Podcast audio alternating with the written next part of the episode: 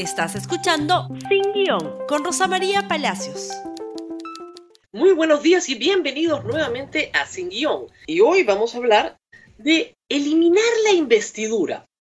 ¿A qué se debe este súbito interés del presidente del Congreso, Manuel Merino de Lama, de presentar una reforma constitucional para eliminar el acto de investidura por el cual el presidente del Consejo de Ministros concurre con su gabinete y solicita un voto de confianza para su plan de gobierno dentro de los 30 días después de haber juramentado. El señor Merino de Lama considera que esta institución tiene que ser eliminada de la Constitución. ¿Por qué?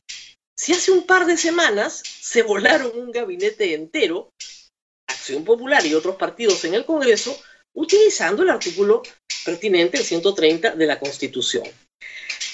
Hagamos un poco de historia para entender el contexto de este súbito interés y sobre todo miremos las encuestas de este fin de semana. Primero la historia. En el periodo presidencial de Fernando Belaúnde Terry, en su primer gobierno, 1963-1968, la coalición APRA-1, Unión Nacional Udillista, se dedicó a hacerle la vida miserable a Fernando Belaúnde, volándole ministros y gabinetes enteros por las puras, por hacer oposición. El presidente Belaúnde no contaba con mayoría en el Congreso y esta historia, como ustedes bien saben, terminó en un golpe de Estado que inauguró 12 años de dictadura militar. La frivolidad e irresponsabilidad de la oposición inauguraron un periodo de dictadura militar. Pusieron en riesgo la democracia, terminamos perdiendo la democracia. En la Constitución de 1979, por eso los constituyentes eliminaron el voto de investidura. No tenía que darse, justamente como una reacción a lo que había sucedido en el primer periodo de Fernando Belaúnde Terry. Entonces hay historia sobre esto. Ya no había necesidad de voto de investidura. En 1993 se restituye el voto de investidura en la nueva constitución y se coloca como un mecanismo de contrapeso entre el Ejecutivo y el Legislativo. Las relaciones Ejecutivo-Legislativo tienen que tener un equilibrio. Y el equilibrio estaba dado, ¿por qué? Porque se consideraba en la Constitución del 93 que siendo un Congreso unicameral, ¿no es cierto? Ya no había la Cámara de Diputados y la Cámara de Senadores, y teniendo el presidente otras atribuciones, esta era una atribución que balanceaba un tanto el poder que podía tener sobre el Ejecutivo y además propiciaba, ¿no es cierto?, que a través de cuestiones de confianza el presidente pudiera disolver el Congreso. Muy bien. ¿Cuál ha sido la experiencia del gobierno de Pedro Pablo Kuczynski? La utilización del voto de investidura, que siempre se dio, no fue la piedra angular de la discrepancia, ¿no es cierto? Pero sí la censura a los gabinetes y la censura a los ministros.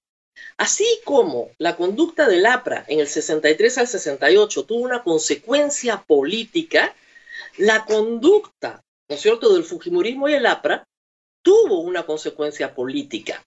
No es posible volarte un gabinete y creer que eso no tiene consecuencias políticas a futuros. Siempre las ha tenido. El peor error del Fujimorismo fue volarse a Jaime Saavedra, ministro de Educación, y el peor error de Kuczynski fue no defenderlo. Luego perdió a varios ministros y finalmente a todo el gabinete Zavala. El peor error del Fujimorismo fue volarse al gabinete Zavala por un acto frívolo de oposición, por las puras, como fueron las censuras anteriores. ¿Por qué se hace eso? por infantilismo político, por frivolidad. Y eso termina teniendo consecuencias. ¿Cuál fue la consecuencia para el Fujimorismo? La disolución del Congreso, el día que le negaron la confianza a Salvador del Solar. Reitero, no te puedes volar gabinetes sin creer, ¿no es cierto?, que no hay consecuencia alguna, que no pasa nada, que te mandan a otro ministro y ya está. ¿Qué consecuencia ha tenido volarse el gabinete cateriano? Las encuestas de este fin de semana que las ha leído el señor Merino y la ha leído toda Acción Popular. El 50% del país está en desacuerdo con el voto de censura contra el gabinete cateriano. El 50% del país que va a votar en abril. Y el 50% del país considera que esa censura se ha dado por intereses personalísimos de los señores congresistas. Digamos que no se cree en el cuento de que no les gustó el discurso o que el señor Cateriano era muy liberal para ellos. Lamentablemente se paga y el señor Merino, que sabe algo de historia del Perú y supongo que sabe algo de historia del partido, sabe de las consecuencias que tiene volarse un gabinete o volarse varios gabinetes en el tiempo. Lo que está proponiendo, hay que decirlo, es parte de el proyecto que presentó la Comisión de Alto Nivel que presidió Fernando Tuesta, la Comisión de Alto Nivel para la Reforma Política.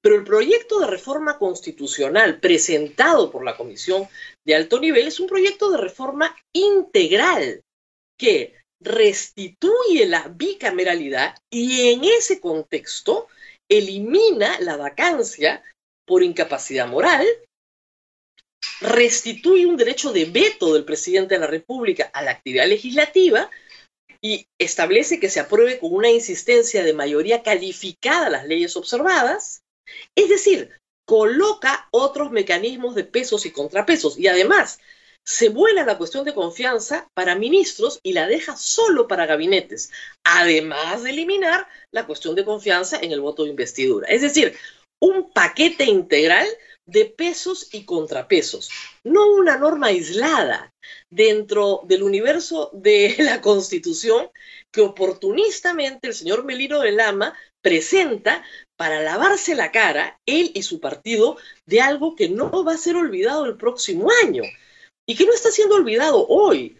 Si ustedes ven esa encuesta y le preguntan a la gente por quién votaría si las elecciones fueran mañana, no está César Acuña, no está ningún candidato posible de Acción Popular, Raúl Díaz Canseco, Alfredo Barnechea. Todos están en otros, 0.2, 0.3. Esa encuesta cancela las posibilidades de los que están hoy en el Congreso.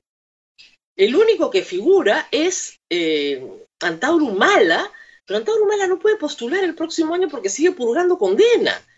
Por lo tanto, sus posibilidades son remotísimas pusieron, porque fue una, encuesta espontánea, de número uno a Martín Vizcarra, que tampoco puede postular.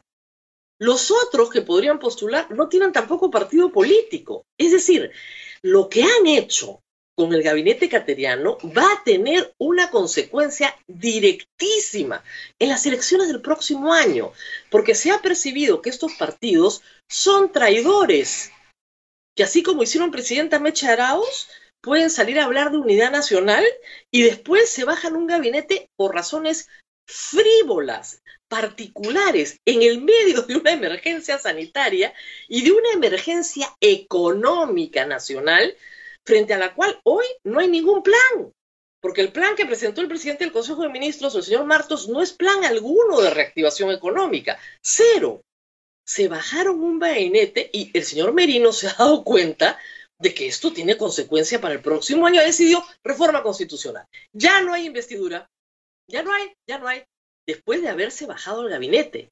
Es de una frivolidad. Si cree que con eso se va a lavar la cara, va a ser peor, porque lo vamos a recordar todo el tiempo que se debata la reforma constitucional, que es una reforma constitucional, reitero, coja, porque para modificar una institución de equilibrio de poderes tienes que modificarlas todas integralmente, si no, no establecen los contrapesos correctos. Y eso lo sabe cualquiera que conozca un poquito de derecho constitucional. Así están las cosas. Por eso el súbito interés del señor Merino y de Acción Popular, un intento desesperado de modificar la percepción legítima que tiene la opinión pública de que tenemos un Congreso frívolo que se baja a gabinetes porque no le gustó el discurso o que los tortura durante toda la noche para maltratarlos, maltratar a los ministros, y después a la semana siguiente, sí, con un discurso más cortito, y porque el presidente del Consejo de Ministros les ofrece subirlos en su avión, ahí sí le dan la investidura. Solamente por hacer turismo con curita, entonces ya, perfecto, no hay ningún problema, ahí sí, y nos volamos la investidura. Impresionante. Todo se paga en política. Nunca hay que olvidar eso. A veces nuestros políticos lo olvidan, pero todo tiene consecuencias. Si tú atacas, vas a recibir. El Congreso decidió atacar, va a recibir en algún momento, pero va a recibir. El Fujimorismo atacó y recibió. El APRA en los 60 atacó y recibió una dictadura militar. Tengan mucho cuidado siempre cuando utilicen esa institución. Nos vemos nuevamente mañana. No se olviden de compartir el programa en Facebook, eh, Twitter, Instagram y YouTube, por supuesto. Nos vemos mañana. Gracias por escuchar Sin Guión con Rosa María Palacios. Suscríbete para que disfrutes más contenidos.